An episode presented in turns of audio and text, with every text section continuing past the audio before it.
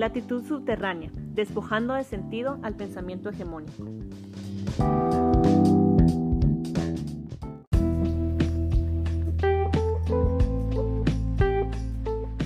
Buenas, buenos días, tardes o buenas noches a la hora que ustedes están sintonizando este programa. Les damos la bienvenida nuevamente a este espacio que intenta eh, posicionarse de una forma crítica para analizar la realidad, ¿verdad? Pues contarles que somos, es una iniciativa de amigos, ¿verdad? Que estamos este, preocupados, que queremos compartir también los análisis desde, desde nuestra experiencia, nuestro análisis. Eh, estamos preocupados por la realidad y por el mundo que, está frente a nuestras narices, ¿no? Es decir, sabemos que es un mundo que está eh, que ha procurado por mucho tiempo pues la desigualdad social según algunos eh, algunas investigaciones serias nosotros estamos a, un nivel tan grande de explotación. Nunca en toda la historia de la humanidad habíamos estado a un, nivel tan grande de explotación o de despojo y es algo que realmente preocupa. Sabemos que la que esa, esa capacidad de acumulación, esa, esa cuestión de despojo sistemático, lo están practicando alrededor de 660 este, individuos y 140 corporaciones. Agradecemos también que nos estén, nos estén este, sintonizando, que estén escuchando en cualquier parte eh, del planeta este programa y también les invitamos a que eh, puedan interactuar con nosotros. En nuestras redes sociales, desde nuestro Facebook, en nuestro Twitter y este Instagram, etcétera, a que puedan también dejar sus comentarios e involucrarse en las discusiones con nosotros y con nosotras y también sugerir nuevos temas, nuevos temas para que podamos analizarlos de forma conjunta. Este, es interesante, es importante esta sesión, ¿verdad? Esta, este programa, precisamente porque hemos venido discutiendo sobre un tema que fue un tanto quizás problemático a la hora que lo empezamos a, a ordenar. Empezamos a ordenar esta, esta temática eh, porque queremos darle continuidad a esta serie de discusiones que estamos teniendo sobre sobre el COVID-19. Sabemos hoy en día pues que, que es una situación única eh, en, nuestra historia reciente. Sabemos que eh, en ningún otro momento eh, de las que, que hemos vivido, cualquiera incluso que está acá presente, que pudiera estar escuchando este programa, este, hemos vivido una paralización total del mundo, ¿no? Y esto trae una serie de repercusiones, entonces estábamos discutiendo con, con este grupo eh, la posibilidad de discutir eh, la crisis. ¿Será que estamos ante las puertas de una crisis? ¿Será que incluso yo, yo les planteaba, ¿será que estamos viviendo eh, la crisis o una de las últimas fases del sistema capitalista como lo conocemos? ¿Será que es el fin del capitalismo como lo afirman incluso algunos teóricos como Slavoj Zizek? bueno, solo hacer un, recuento de esto antes de que nos metamos de forma más con más ganas a esta discusión, comentarles que pues eh, estamos en, como lo sabrán, pues estamos en diversas partes, incluso geográficas, ¿no? Es, de hecho, tenemos nuestra querida amiga Elisa que pues se quedó atrapada en los Estados Unidos y que está haciendo sus estudios de posgrados. Bien, entonces les contamos, estamos en cada uno de nuestros espacios, estamos en nuestras casas, entonces van a escuchar eh, ruidos de fondo relacionados a nuestros ambientes y a los ambientes que nos rodean. Entonces, pues eh, comprendamos, por favor comprendan eso, ¿no? Entonces, eh, vamos a iniciar. Gerardo decía, bueno, él no creía que estuviéramos ante las puertas de una crisis del capitalismo, como lo plantean algunos autores como les lo ven los Sec, ¿verdad? Entre otras, entre otras personas. Él decía, bueno, no, pero quizás es que ampliar esta, esta mirada, porque yo creo que sí puede ser un punto de partida para entender la crisis o incluso el fin del capitalismo como lo conocemos. Yo creo que definitivamente, bueno, pues es, bastante evidente que, en crisis estamos, ¿no? Hay crisis a todo nivel, que unas, algunas crisis provocadas, pues que venían desde antes de la crisis del COVID, más las, todas las, las que, las que pues el problema sanitario ha provocado, ¿no?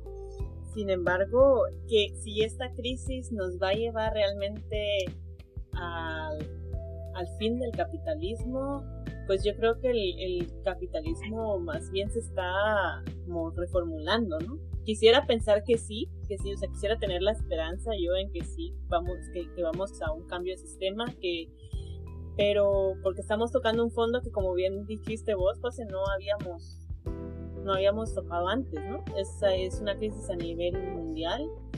Eh, sin embargo, el que todos estemos llevando la crisis de distintas formas y, y que recientemente, pues como lo vemos en Europa, como lo vemos en China y como lo vemos, por ejemplo, acá en Estados Unidos, donde la crisis, pues temporalmente va un poco más avanzada, ¿no? Cuando el sistema pues empieza a reabrir y a pesar de los nuevos casos, a pesar del, desconocimiento que aún se tiene del virus, pues las economías otra vez pues empiezan a reabrirse, siempre poniendo en riesgo, ¿no? La vida humana, la vida humana de los, de la gente trabajadora, de los más eh, vulnerables, pero se sigue moviendo, ¿no? O sea, a pesar de todo, ha encontrado formas de seguirse moviendo. la semana pasada lo platicamos también un poco, creo que Vicky comentó algo que era clave, era decir que lo que pasa es que ahora seguimos trabajando desde casa, ¿no? Es el trabajador el que asume, pero, pero seguimos, o sea, el, el capitalismo ha logrado seguir de pie, ¿no? A pesar de la crisis, es bueno, así, así lo veo, ¿no? Pues yo, yo concuerdo, aquí no le gustaría, digamos, que estuviéramos hablando del fin del capitalismo y el inicio de una nueva era, pero también creo que, bueno, no somos futurólogos, ninguno de los que estamos acá, para poder decirlo. Yo creo que ha sido uno de los errores grandes que han cometido ahorita los grandes filósofos del momento, no adelantarse un poco los hechos.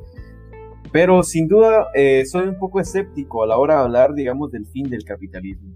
Porque el capitalismo no solo es eh, digamos, un sistema financiero o, un sistema de reproducción y de acumulación de mercancías, sino también es un sistema de prácticas culturales, un sistema de, de pensamiento.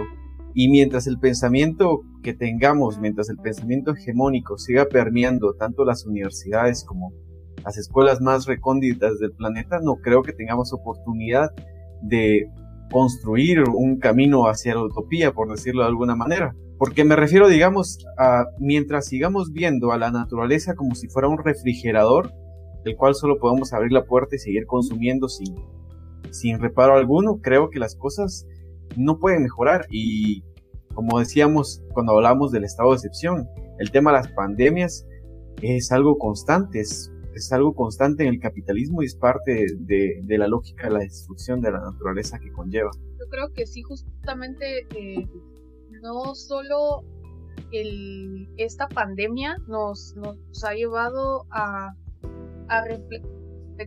un poco sobre cuáles, cuáles son las lógicas que, hemos venido viendo en nuestra cotidianidad. Y bien lo mencionaba Lisa, eh, ahora trabajamos desde casa y yo creo que es necesario que nosotros empecemos como a auto, eh, autorreflexionar cómo esto, cómo este hecho del teletrabajo, del home office, como le dicen, pues ha venido a cambiar mucho nuestra relación con el trabajo y también reafianza la lógica capitalista del trabajo, es decir, eh, la autoexplotación como algo, eh, como, lo deseable, ¿no? Como, algo de lo cual es, eh, es orgullo. bueno, algo, vamos a hablar un poco más acerca de esto, pero bueno, vamos a poner un ejemplo muy concreto.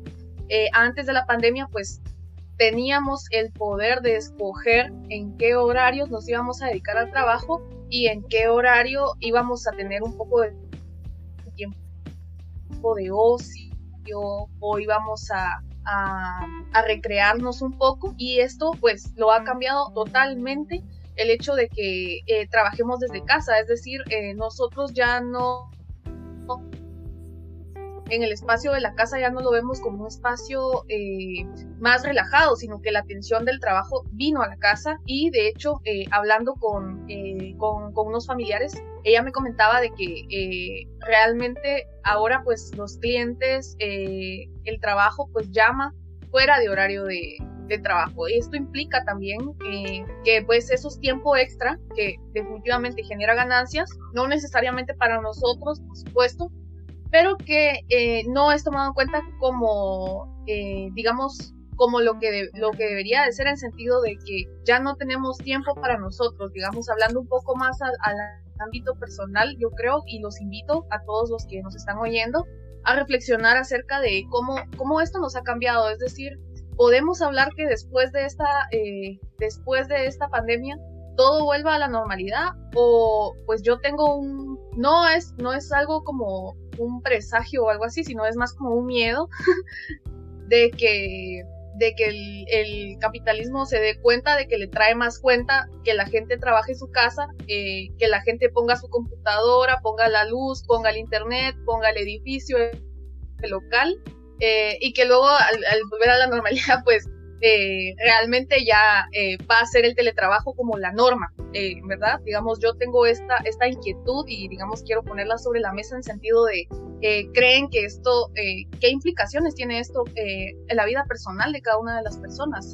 al menos en, en, Guatemala, pues se está viendo mucho, mucho más marcado y sin mencionar otros aspectos que vamos a ir desarrollando posteriormente, ¿no? esto es lo que a mí me, me causa mucho eco en este momento yo también en la línea de lo que, de lo que acaba de decir Vicky, pues eh, yo, yo estaba, estaba también pensando en, en precisamente que para el capitalismo eh, o para el sistema en general es mucho más fácil pues el control ¿no? de, las, de las relaciones sociales a partir de, de las tecnologías, ¿no? Ya todo nuestras comunicaciones, esto ya lo veníamos, pues ya lo, lo hablábamos, ¿no? Desde antes de cómo éramos controlados. Eh, sin embargo, el hecho de que ahora todo, absolutamente todo, ¿no? El trabajo, la educación, eh, nuestras conversaciones familiares, nuestras conversaciones, pues, eh, del, del en un ámbito social, las formas de organización, las formas de producir arte, que todo, absolutamente todo, se vea mediado por, un, por por las tecnologías, eh, pues cambia también eh, las formas de, relacionamiento, ¿no? Y, pues en algún punto, cómo esta crisis está afectando al ser humano en sí, eh, que es la fuente del, del pues del, capitalismo, ¿no? La, explotación del ser humano, no solo, no solo en las, en las formas en las que dice, en las que menciona Vicky, sino también en nuestras partes, en nuestro tejido social, en nuestra forma de, de, relacionarnos, ¿no? hasta, ahí debemos pensarlo. Sí, me parece muy interesante este, un poco el plano de, esta discusión eh, bastante devastadora para poder imaginar estas, estas posibilidades. Siento, ¿no? Este, en ese sentido, a mí me parece interesante quizás traer a colación estas ideas de la tecnología del control, la tecnología del poder, por ejemplo, que empieza Foucault a empezar a, promover en sus investigaciones, ¿no? Y hay un, hay un planteamiento de este filósofo surcoreano que es Byung-Chul Han, el cual empieza a plantear esta idea de la autoexplotación, ¿verdad? Cómo se disfraza también el discurso de los emprendedores, cómo se disfraza el discurso de los empresarios, cómo empieza también a modificarse una serie de condiciones que han sido condiciones históricas, como lo que ustedes mencionaban, algo tan sencillo con la idea del trabajo. Ahora resulta que el trabajo dejó de ser una categoría por la, incluso de identidad, de identificación. Ahora las empresas empiezan a, promover un, el discurso de los colaboradores. Fíjense que esta idea de los colaboradores es una, es una idea tan fuerte. ¿Por qué? Sucede algo similar a lo que planteaba esta feminista Silvia Federici en relación a, a las mujeres. A partir de toda una tecnología del control social, se van a designar ciertas tareas importantes, como el cuidado de los niños, la formación de los niños, ¿no? que es un trabajo no remunerado, por cierto, y el cuidado de los, eh, de los ancianos, el cuidado de los desvalidos, es designado a papeles como los de las mujeres, ¿sí? el que ejercen las mujeres. Pero aquí viene una cuestión mucho más compleja, porque este tipo de trabajo lo hacen las mujeres naturalizando una especie de, amor. Una madre desborda este amor como universal que no sabemos de dónde viene, ¿verdad? Incluso el afecto que se pueda, que, que, marca la obligación de una mujer, el rol de una mujer para ser madre, o el rol de una mujer para cuidar a los enfermos, o para cuidar a los desvalidos, etc. Es decir, todo esto está marcado por una especie de, es toda una tecnología de control, es un procedimiento, una metodología del control de la voluntad de la mujer, marcado a partir de estos efectos eh, psicológicos y afectivos. ¿Por qué digo esto? Porque esto sucede también cuando se traslada a esta imagen del colaborador.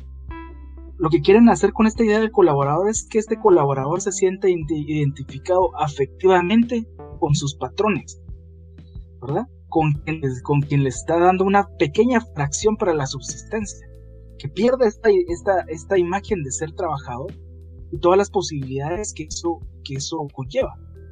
El trabajador, el que también defiende sus derechos, el que sabe que no es suficiente, por ejemplo, este, para el salario para sostener a su familia, etcétera. Entonces hay una serie de modificaciones. Sabemos que se va readaptando este gran monstruo que llamamos capitalismo, ¿verdad?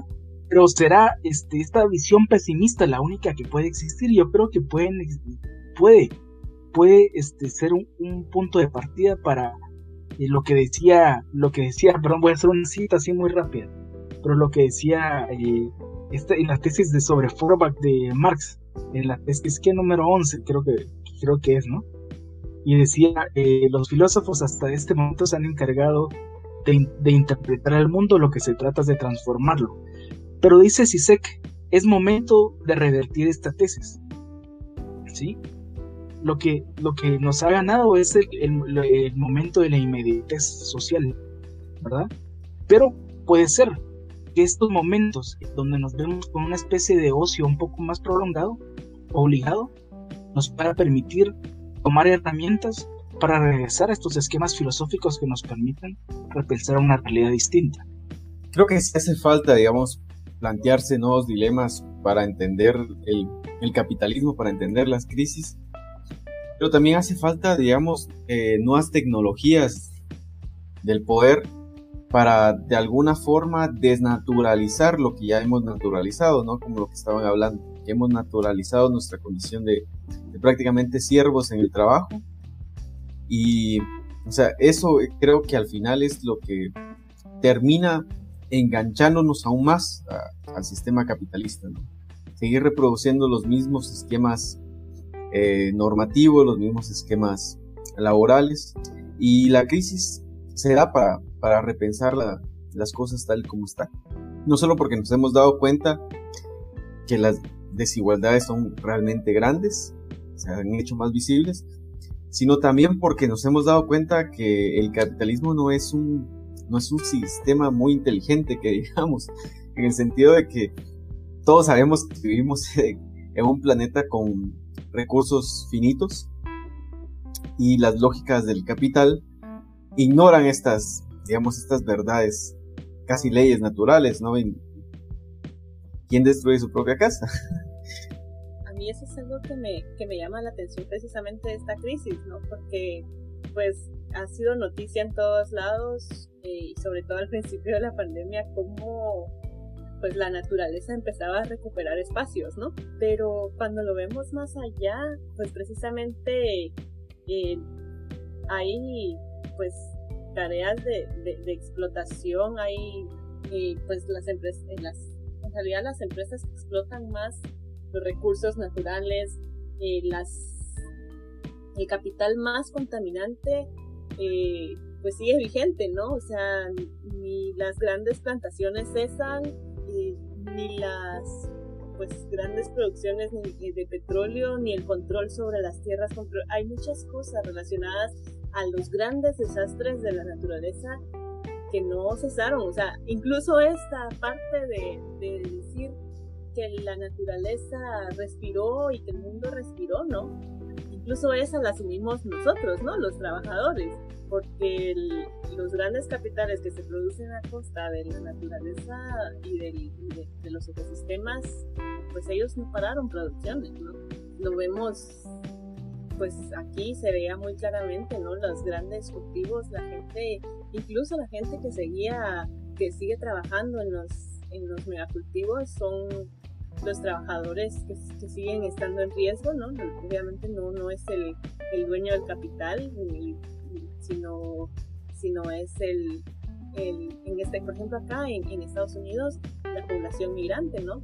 La que además es la que se pone en riesgo ante la crisis sanitaria, es, eh, esos grandes capitales que, que contaminan siguieron operando a costa también de la, de la salud de los trabajadores Yo voy a retomar algo que, que José mencionó que me parece muy importante como darle un énfasis y es eh, específicamente eh, acerca de cómo este aspecto del teletrabajo también viene a afectar a las mujeres. Digamos, eh, yo vi hace como una semana un anuncio sobre un, un cargador para bebés y, y, entonces en el anuncio decía, ah, ahora, ahora puedes cuidar a tu chiquito y, y, a la vez trabajar y estar y, y y responder correos y, responder llamadas y esto, eh, y a la vez estar cocinando y a la vez estar limpiando.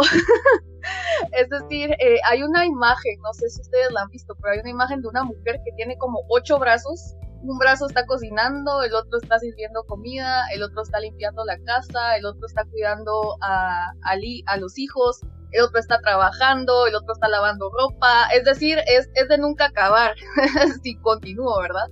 pero eh, este, este aspecto eh, de que ahora pues también no las mujeres trabajan en su casa la carga de trabajo que, tienen ahora es, mucho mayor. Y yo creo que hay un aspecto que tal vez no hemos hablado mucho pero es el hecho de que eh, los niños ahora están estudiando en casa verdad y pues no es, sorpresa hablar de que en la mayoría de hogares quienes se ocupan de que estos niños hagan su tarea, eh, de que si tienen una duda, pues resolverla, em, pues son las mujeres, son, son sus, sus mamás, ¿no?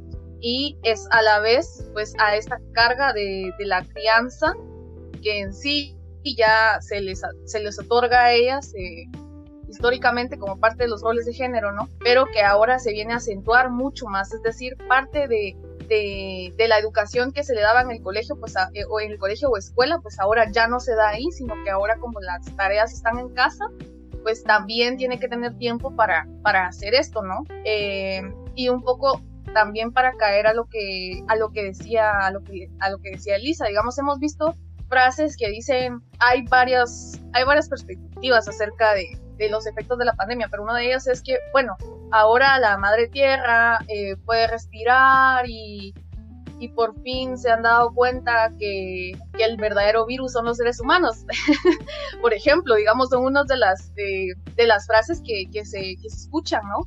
Eh, sin embargo, em, no es que el verdadero virus sean los seres humanos, el verdadero virus es el sistema eh, de despojo que se basa en, como decía Gerardo, digamos, en creer que, que, la naturaleza es una especie de refrigerador, de donde se llega, se saca agua, se sacan árboles, se saca eh, palmas, saca caña de azúcar y digamos, se saca hasta fábrica social, como diría Silvia Federici, los de las mujeres, ¿no? Es, es para, es de, no, no, de verdad ahí es para no, de nunca acabar, pero digamos por ahí va, por ahí va mi comentario. Y es interesante porque, porque, mm, sí, eh, además, además de eso, ¿no? Es decir, estamos hablando de, no sé, de una crisis eh, a, múltiples escalas. Estamos, estamos hablando de la crisis civilizatoria, estamos también hablando de la crisis, no solo de un sistema, pero sabemos que el sistema es histórico, también tiene una historia que arrastra. Y en relación a esto que están hablando, eh, dos cosas así muy rápidas sobre lo que están hablando sobre el, tema de, de, la crisis eh, ambiental que estamos teniendo eh, en estos momentos. Yo creo que no es una cuestión, es una cosa que pues ya todos este, conocemos. Yo, yo creo que a excepción de Donald Trump, que dijo que que cómo iba a estar habiendo el calentamiento global en una de sus conferencias cuando estaba haciendo frío allá en Estados Unidos, no sé, ¿verdad? Entonces, a diferencia de, Donald Trump y algunos de sus seguidores, ¿verdad? Yo creo que pues es evidente que hay una crisis ambiental en el planeta. Este, en lugares de Asia, por ejemplo, como en Tailandia y en otros lugares eh, aledaños, el desplazamiento sistemático de la gente, pues ha sido algo bastante rápido que se está viendo, ¿verdad? Este, el nivel del mar está subiendo, la gente se está quedando sin hogares, lo que conlleva a nuevas eh, y distintas catástrofes en el tema también de, de, la habitación, etcétera, ¿no? Pero me parece muy curioso porque yo siento que sí, también este, estamos también hablando de un problema que se adapta constantemente a este tipo de cuestiones. Yo pienso, por ejemplo, en personajes como los de Greta Thunberg, ¿verdad? Vamos a, vamos a ver, porque Greta Thunberg ha, salido así como la, no sé, como la heroína del medio ambiente. Y lo que hay detrás de Greta Thunberg sí es una llamada de atención este, a, la forma de los recursos que se están utilizando, sobre todo recursos energéticos ligados también al uso del petróleo, eh, entre otras cuestiones, damos extractivistas de esta naturaleza y pues lo que damos un poco la respuesta, este, sin intentar ser simplista al respecto, ha sido, eh, hace, cambio, hace falta cambiar eh, el paradigma de las fuentes energéticas del planeta. Pero estamos hablando, bueno, entonces ahora está la energía eólica, entre, entre otras, este, los paneles solares, etcétera, la energía verde, que nunca se está replanteando la relación social de explotación. ¿sí? Se está planteando, es decir, el planeta necesita un cambio de paradigmas a nivel energético, a nivel de consumo y de producción energética, ¿verdad? Y nos sentimos de alguna forma aliviados al pensar de que ahí hay una respuesta, ¿verdad? Entonces la energía verde y el uso de bicicletas, por ejemplo, es como que el modelo que va a venir a salvar el mundo, pero no nos planteamos eh, qué hay detrás de ese tipo de relaciones, no nos planteamos esas cuestiones de las relaciones, ¿verdad? Claro, yo estoy, me, me parece interesante el tema que, que tocas porque me parece que la verdadera crisis es una crisis de, no sé, tal vez no, no sé cómo decirlo, pero tal vez de, de moralidad, ¿no? Vemos la ambigüedad moral que hay ahorita con la pandemia. Hay una, digamos, hay una enfermedad que ahorita sí nos afecta a nosotros y no a los otros, y perdemos la cabeza y empezamos a reflexionar cosas que antes no reflexionamos y que, sin embargo, miles de personas a nivel mundial vivían ya. Es decir, pandemias, eh, hay enfermedades que acaban con pueblos enteros, de los cuales nunca vamos a llegar a saber ni el nombre, pero cuando nos pasa a nosotros empezamos a replantearnos la forma en la que pensamos, en lugar de, de, pensar un poco más colectivamente, pensar más allá del individualismo capitalista y pensar un poco más a través del bien común. Yo, yo creo que precisamente somos producto del sistema. De un sistema como, como Gerardo dijo, pues basado en el individualismo y que precisamente estamos atravesando una crisis pues moral muy fuerte, ¿no?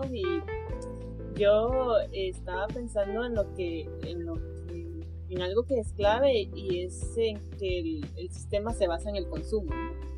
Y, y, eso es algo que pues ha cambiado en en, en sus formas, pero no es algo que en realidad nos estemos cuestionando, ¿no? El, el decir, no, no podemos decir que la crisis ha hecho que consumamos menos y que, y que nosotros como seres humanos en realidad como sociedad hayamos cambiado, ¿no? Que estemos cambiando.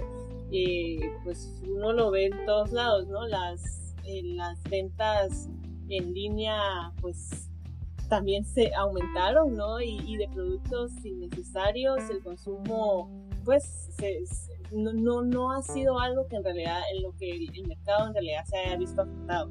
Cada, sí creo que cada, pues, latitud de este planeta tiene, ha afrontado de forma muy distinta la crisis, ¿no? No podemos eh, hablar de la crisis como se vivió en Europa, como la está viviendo, por ejemplo, América Latina, ¿no?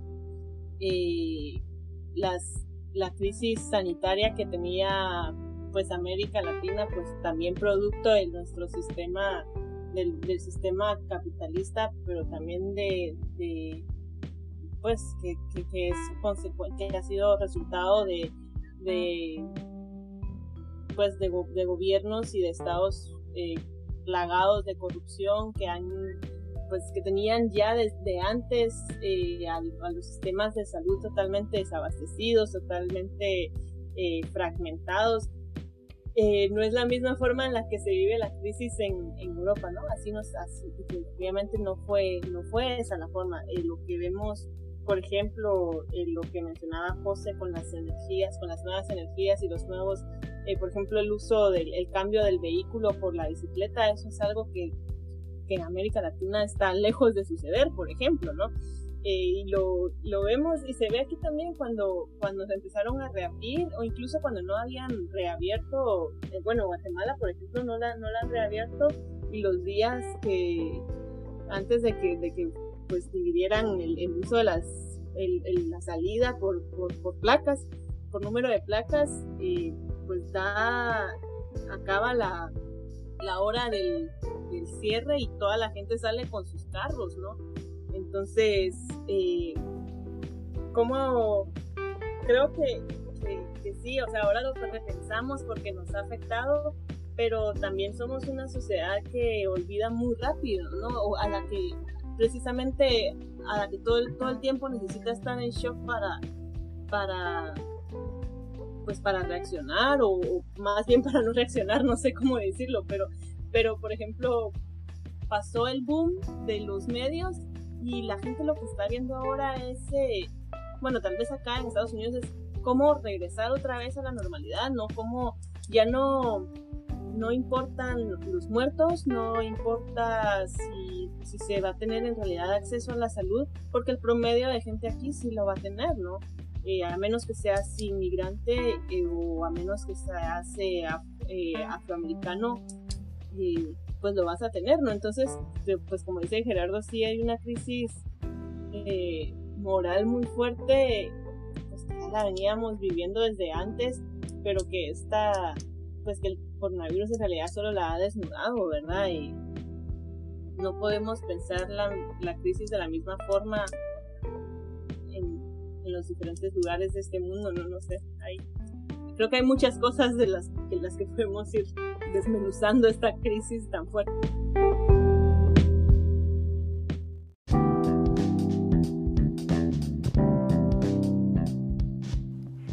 Latitud subterránea, despojando de sentido al pensamiento hegemónico.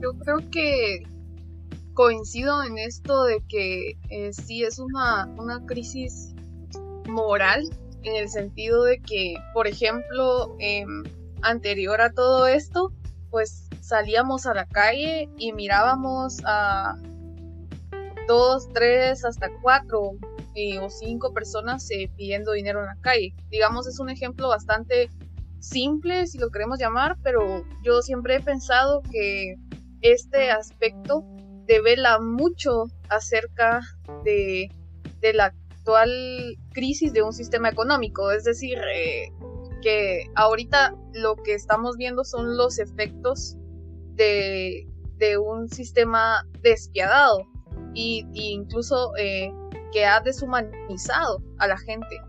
Y ahora, y bueno, ¿y cuáles eran los argumentos que eh, muchas personas decían al momento de sacar este tema a colación, es decir, este, el, el hecho de que hayan personas de que realmente no encuentran trabajo y que no tienen absolutamente nada que comer, era, era este, este argumento de, bueno, pero es que son vagos, no quieren trabajar.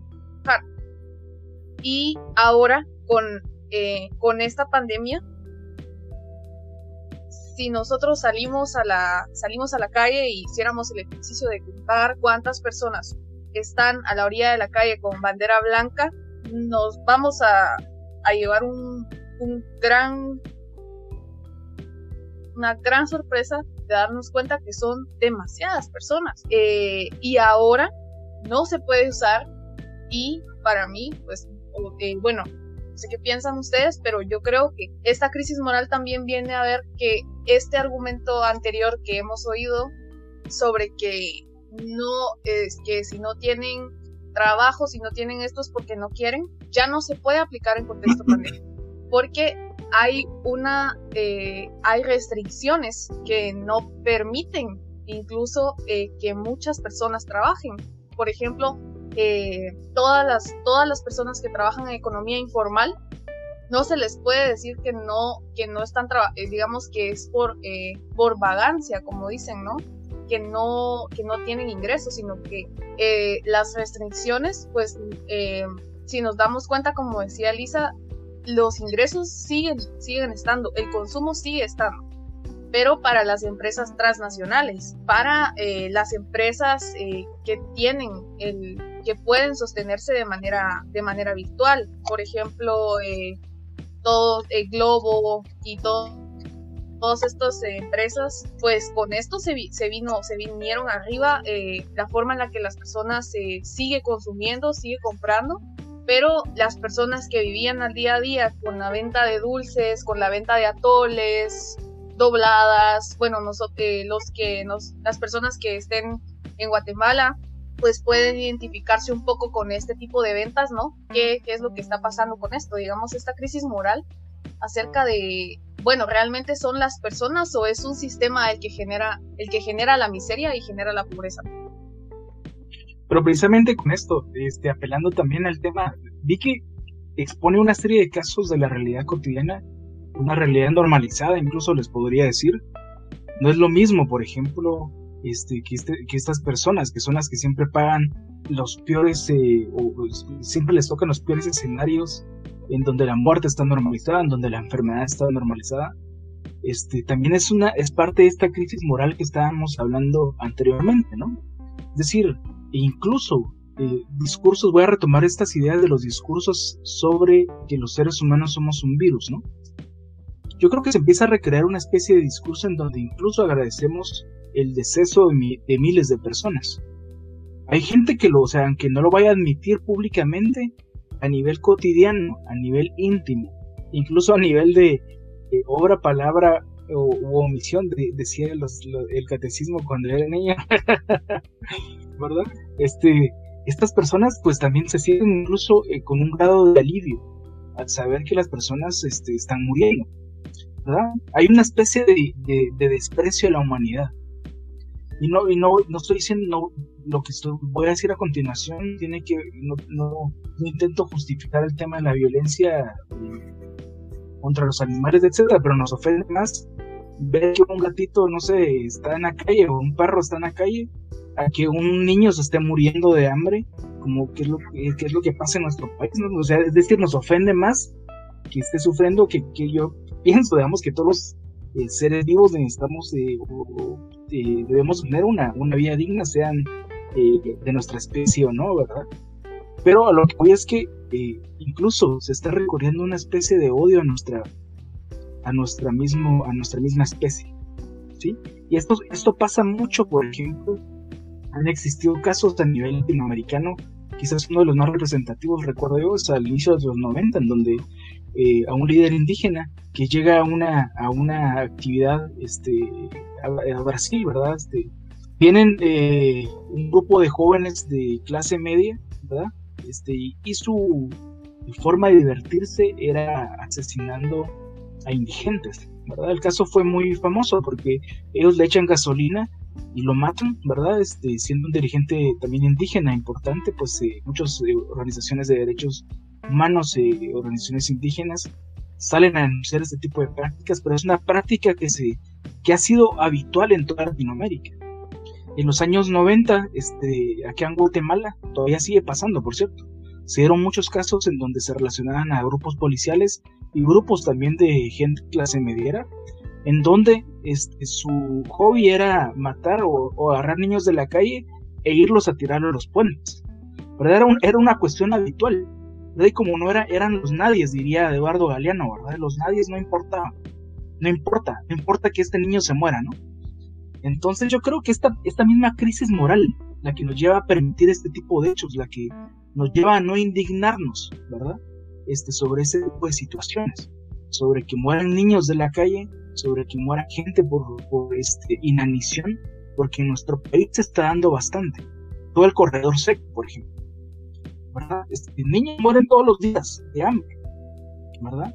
Y hay cuadros terribles este, al respecto. Y este, empieza, en esto, en esto quisiera hablar una cuestión, solo dibujarla para que la pensemos. La tecnología trae consigo también un nuevo modelo de pensamiento y de aceptación y odio por nuestra propia especie. Si en un primer momento la mano de obra humana era tan importante para poder este, hacer producir, generar la circulación de mercancías, etc., si la tecnología empieza también a, a, sustituir a la, a la, mano de obra este, humana, lo que tenemos es una necesidad de deshacernos de ese resto de humanidad porque estamos siendo sustituidos ya por la tecnología. Todo el mundo piensa en la tecnología como algo eh, trascendental, como que todos, o todo el mundo eh, nos creemos este tipo de programas en donde si Tierra se contamina, este, todos vamos a poder ir a Marte, ¿verdad? Yo qué sé, ¿no? vamos a poder poblar Marte y hay más planetas iguales para poder arruinar. Pero este, la realidad es que el, casi más del 90% de la población no va a poder este, eh, tener acceso a este tipo de condiciones en el caso de que eso sucediera. ¿no? Entonces, es decir, esta nueva crisis moral, esta crisis del capitalismo, nos está llevando también a un odio mismo de nuestra especie.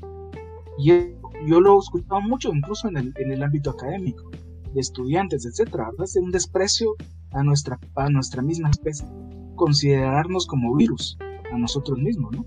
De hecho, Sisek decía algo que era muy gracioso, lo, lo tuiteó, y decía que era más fácil este, imaginarse eh, el fin de la humanidad que el fin del capitalismo, y es un poco lo que está pasando ahorita, que se es mucho más sencillo imaginarnos el fin de la humanidad, incluso es lo deseable para muchas personas.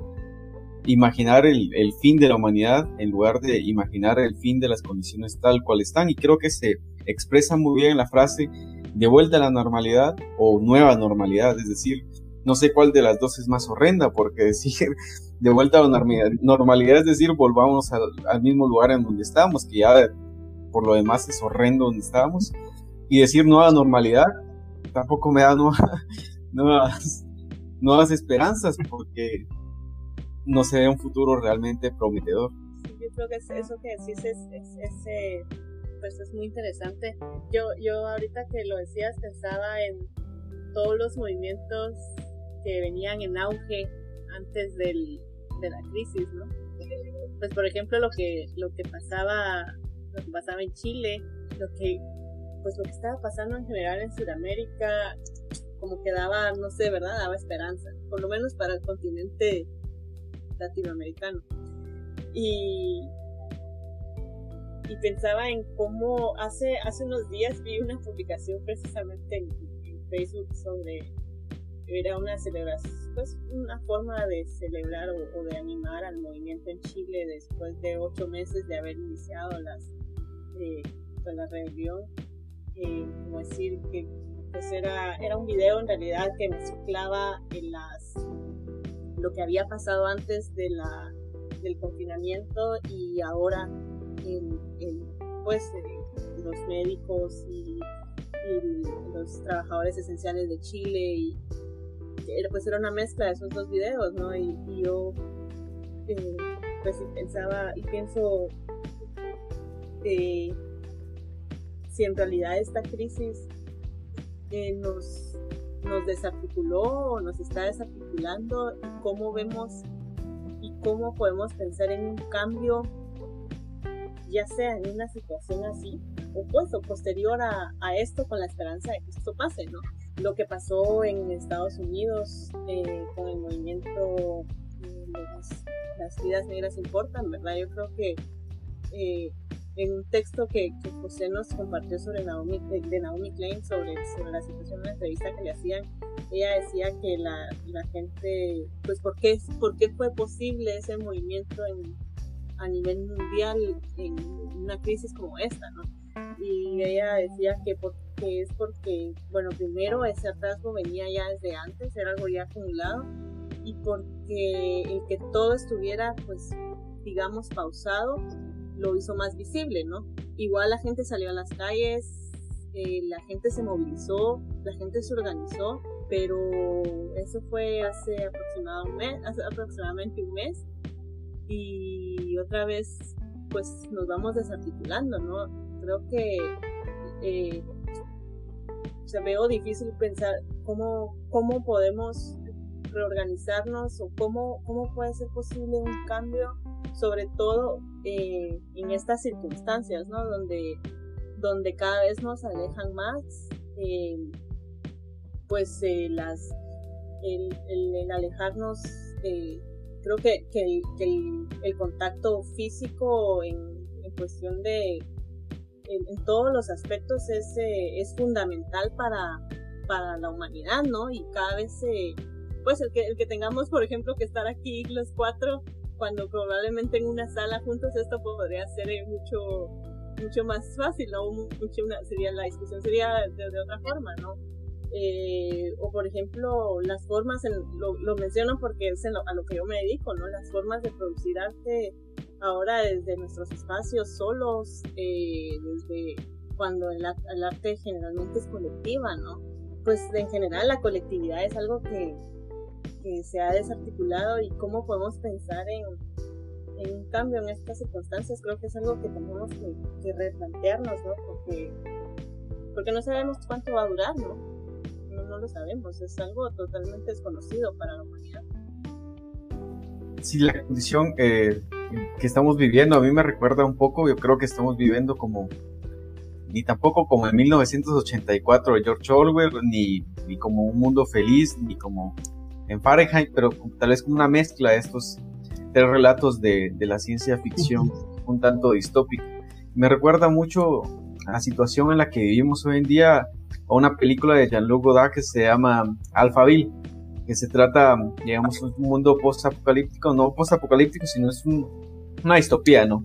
En la que una computadora, o sea, una computadora, la Alpha 60, es la que controla prácticamente toda la mente de, de las personas y podemos hacer la analogía, ¿no? De cómo a través de las redes, en lugar de usarlas para la emancipación social, hemos, eh, nos ha servido para encadenarnos más. Pero también creo que da potencialidades de cambio. Y me viene a la mente ahorita la universalidad de lo risible, ¿no?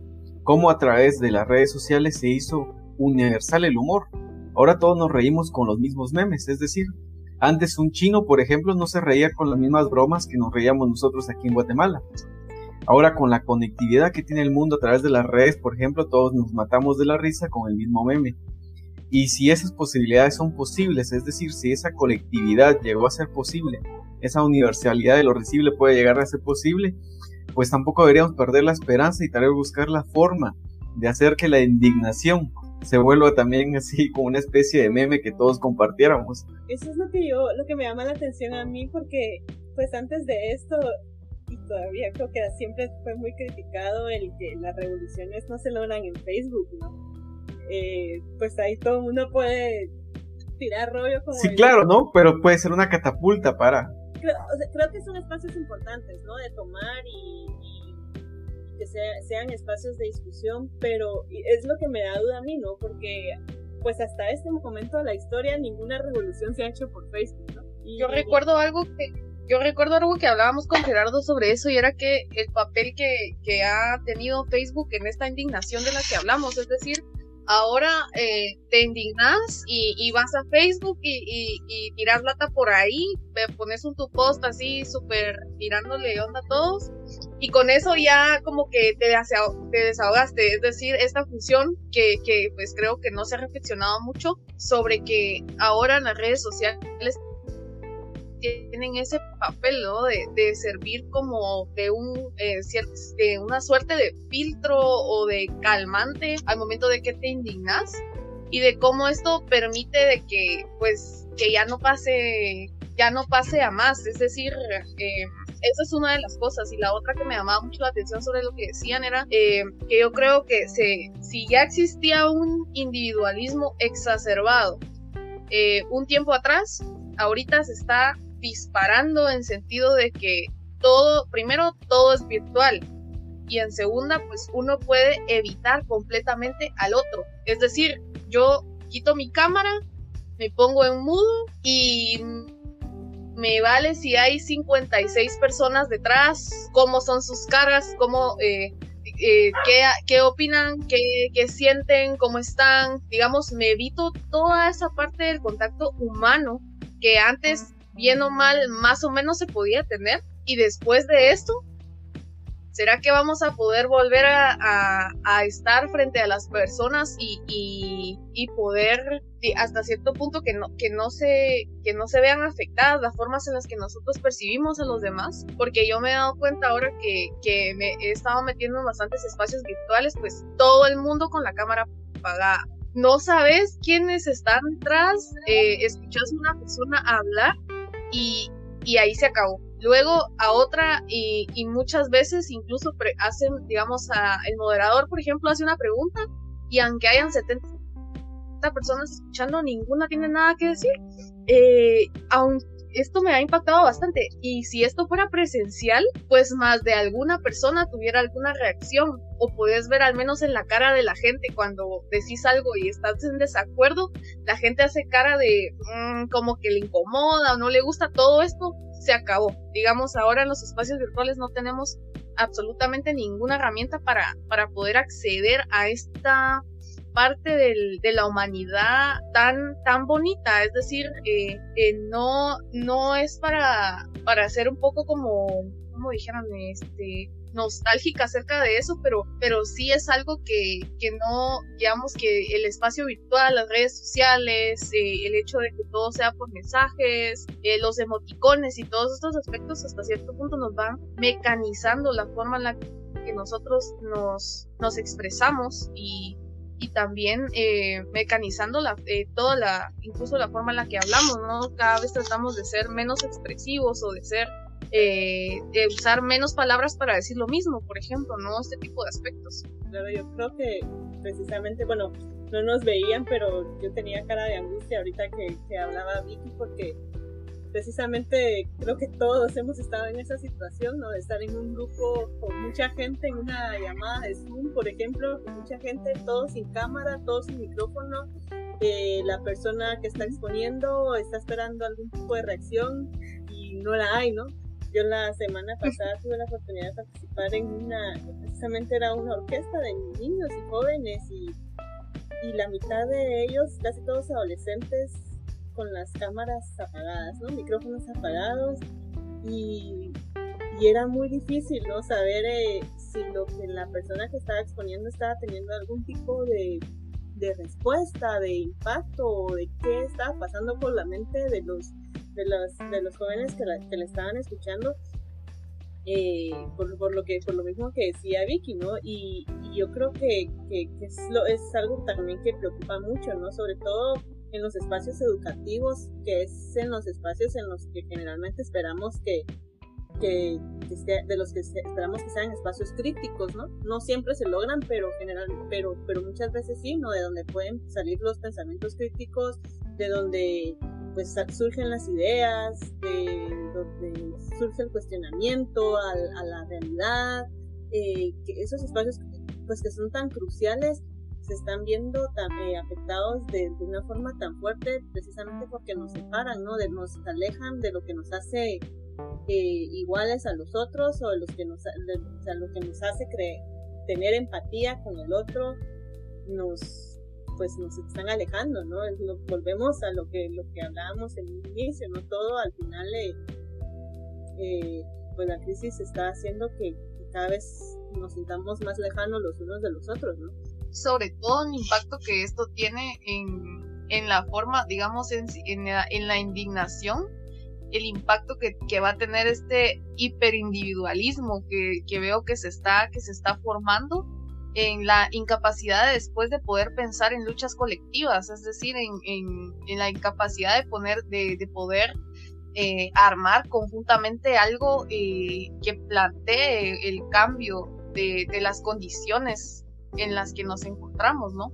Siento que por ahí va, o sea, digamos, cómo esto va a permear que, que, que después eh, muchas de las luchas que ya se encontraban, eh, ya eh, si van a resurgir con más fuerza o si van a tener menos fuerza, las personas que ya se encuentran bastante indignadas con lo que está pasando a nivel económico, político, eh, digamos, romper con el, eh, con el individualismo se va a hacer mucho más difícil después de esto, porque prácticamente le estamos hablando a una pantalla, ¿no? Y sobre todo pensemos en las, en la, pues en el aspecto generacional, ¿no? Yo, yo eh, digo, bueno, nosotros hasta cierto punto, pues el, contacto humano es algo que mientras todo esto dure, estamos extrañando, bueno, por lo menos la mayoría, pienso yo, y es, eh, algo que siempre nos hace falta y hasta a lo que estamos aspirando al salir de esta crisis, ¿no? Esperamos que, que, bueno, yo esperaría que no todo vuelva a ser como antes, pero que por lo menos el contacto humano sea algo que logremos recuperar, ¿no? Y, pero pienso eh, en, pues en las generaciones más jóvenes, en las en los adolescentes, en los niños, eh, que ya estaban tan inmersos en estas tecnologías y ahora eh, que la, los espacios en los que podían tener ese contacto son fueron totalmente aniquilados, ¿no? Es, es pues creo que es, algo pues, interesante de pensar, ¿no? Yo en mi caso yo tengo, tengo una sobrina de, de dos años, bueno, no, perdón, de casi dos años. Y, y, pues prácticamente desde, desde, un tiempo acá, pues el contacto con todo el mundo es exclusivamente virtual, ¿no? Y, no es lo que una, niña de año, nueve meses, a lo que eh, pueda estar acostumbrado, ¿no? O pensemos en los infantes de qué, dos, dos, cinco, seis años, siete años, que deberían estar teniendo este contacto tan fundamental para el ser humano que no lo está teniendo, ¿no? Es, hay muchas cosas que, que pensar eh, acerca de lo que nos pueda pintar el futuro a partir de esta crisis que estamos viviendo de individualismo. Aunque yo creo que manifestaciones como las de Black Lives Matter que, acontecieron ahorita en Estados Unidos, pero digamos, esto pues tuvo un alto impacto porque como que rompe eh, un silencio establecido este, a nivel mundial, lo rompe de una forma muy abrupta, ¿no? Este, con una especie también de, de rebeliones sociales eh, fuertes, ¿no? Incluso hubo, hubo algunos lugares también en los que se declararon libres de policía, ¿no? Y que se estaban organizando al estilo la comuna eh, de París en, de 1871, ¿no? Hasta incluso decretando nuevas formas de administrar la seguridad, entre otras cuestiones.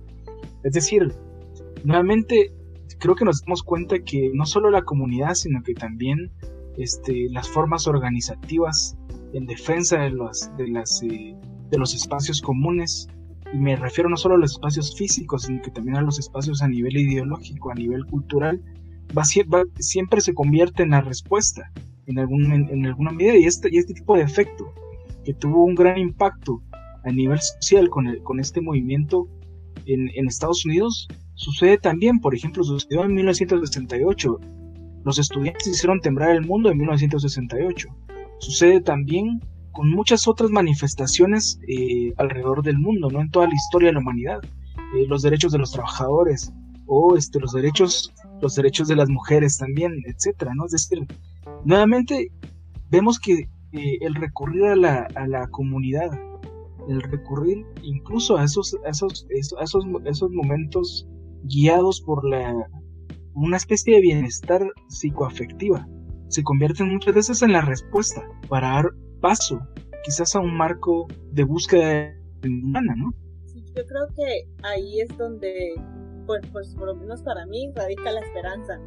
Pues el, uno cuando, cuando piensa en, en los cambios que espera o en, pues en las revoluciones, uno quisiera imaginarse a pueblos enteros luchando y a toda la gente en una misma sintonía, pero eso no es así, ni ha sido así en ningún momento de la historia, ¿no? Son eh, generalmente grupos específicos los que provocan cambios y, generalmente cambios profundos, ¿no? Yo pues sí tengo esperanza de que los, de que de alguna forma eh, los diferentes movimientos alrededor del mundo logren sobrepasar esta, esta crisis que, de la, del, individualismo que, pues como lo hizo el movimiento acá en Estados Unidos, pero que logre eh, pues transgredir las, las, fronteras del, tiempo, ¿no? Y del, de lo, de lo coyuntural y que, logre ser algo eh, pues más algo que, que, logre vencer lo efímero, ¿no? Que es lo que tanto nos cuesta ahora. Eh, pues yo pienso que ahí es en donde radica la esperanza, ¿no? Creo que todos estamos de acuerdo en que estamos viviendo un momento de crisis, pero no estamos de acuerdo en, la forma en la que pensamos la crisis, es decir, de qué crisis estamos hablando. No solo hablamos de una crisis económica, una, una crisis financiera, sino que también hemos discutido puntos importantes de, la crisis que estamos viviendo, como una crisis eh, social que permea todas las expresiones sociales, como por ejemplo una crisis de la eh, afectividad, por ejemplo. Cada vez estamos más distanciados o cada vez nos importa menos, eh, digamos, tener una relación real con, con una persona y entre otras cosas mucho más importantes. Pero también es momento para imaginar nuevos caminos, pienso yo, y para retomar tal vez viejas ideas, para de alguna forma conducir esta, esta crisis a un momento tal vez un poco más beligerante en, en términos de, no sé, de protesta social como sucedió en Estados Unidos. Sí, pienso que, que sí, efectivamente son diferentes crisis, ¿no? Pero creo que algo en lo que concordamos es que, que es una crisis provocada por un sistema, ¿no? por el sistema capitalista. No sabemos si es en sí, bueno, al menos yo no logro definir si es en sí el sistema el que está en crisis y se está rompiendo y se está quebrando, o si solo, si, estas son solamente las, las crisis consecuencias de, del sistema en sí, ¿no? que genera en sí. Eh, pero independientemente de, el punto que, en el que hemos llegado como humanidad, el que estemos ahora confinados por un virus, no, pues no es provocado por un virus. Esta crisis no viene de ahí, viene de un sistema, del sistema capitalista del que hemos venido hablando desde, desde que iniciamos el podcast. Claro, pero también habría que recordar, como decía Bertolt, Brecht, que las revoluciones eh, se producen siempre en los callejones sin salida y tal vez es el momento de pensar que estamos a un, a un callejón sin salida, ya no hay más escapatoria, sino que enfrentar al, leviatán, como dicen los zapatistas, de frente y poder lograr, digamos, alguna unidad también, porque es lo que ha estado afectando también a todos los movimientos sociales que tienen un momento, digamos, tienen un clímax en donde no se articulan, no logran alianzas y lentamente van decayendo hasta que de alguna manera desaparecen. Ya para, para ir cerrando, pues es momento de que empecemos a reflexionar acerca de crisis de qué.